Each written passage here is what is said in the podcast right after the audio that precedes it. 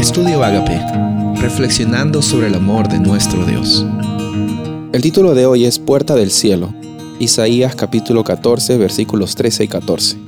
Tú que decías en tu corazón, subiré al cielo, en lo alto, junto a las estrellas de Dios, levantaré mi trono y en el monte del testimonio me sentaré a los lados del norte. Sobre las alturas de las nubes subiré y seré semejante al Altísimo.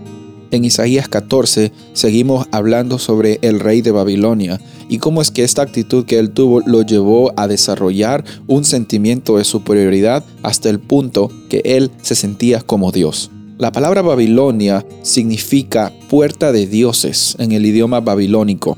Y esa puerta de dioses es muy expresada en la arquitectura, en la tecnología, en la religión, en la forma de gobierno de Babilonia. Ellos creían que podían llegar a ser dioses.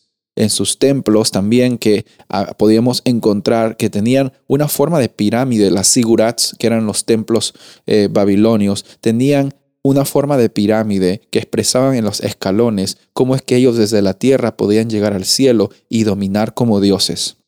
Sabes, esa actitud también es encontrada en el en el libro de Apocalipsis cuando vemos que hay un poder que se denomina también como Babilonia, porque intenta usurpar el carácter de Dios y también intenta usurpar el reino de Dios.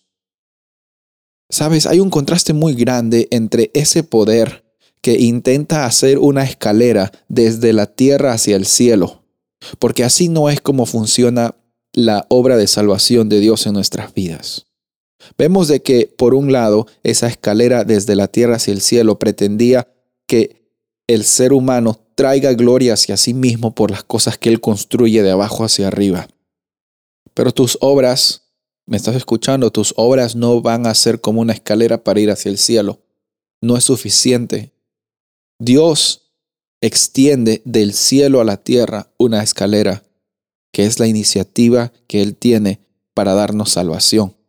En Génesis vemos de que Jacob una noche estaba eh, en medio de la nada y pone una almohada que era una piedra y se pone a dormir y ve una visión en la cual hay una escalera que conectaba el cielo y la tierra, pero esa escalera empezaba desde arriba hacia abajo, simbolizando de que Dios es el único que puede conectarnos hacia la oportunidad de tener una vida plena. Hay dos puertas del cielo. Por un lado está Babilonia, donde el ser humano quiere, quiere intentar salir adelante y pensar que solo todo se trata de lo que ellos pueden hacer. Y por otro lado está la puerta de Betel. Jacob llamó ese lugar Betel, que significa la casa de Dios, donde Dios nos extiende su oportunidad de vivir con Él, pero no por lo que hemos hecho, sino por lo que Él hace. ¿Cuál es tu actitud hoy? ¿Una actitud de Babilonia o un agradecimiento porque Dios quiere vivir contigo y nos extiende una escalera para conectarnos con Él. Soy el pastor Rubén Casabona y deseo que tengas un día bendecido.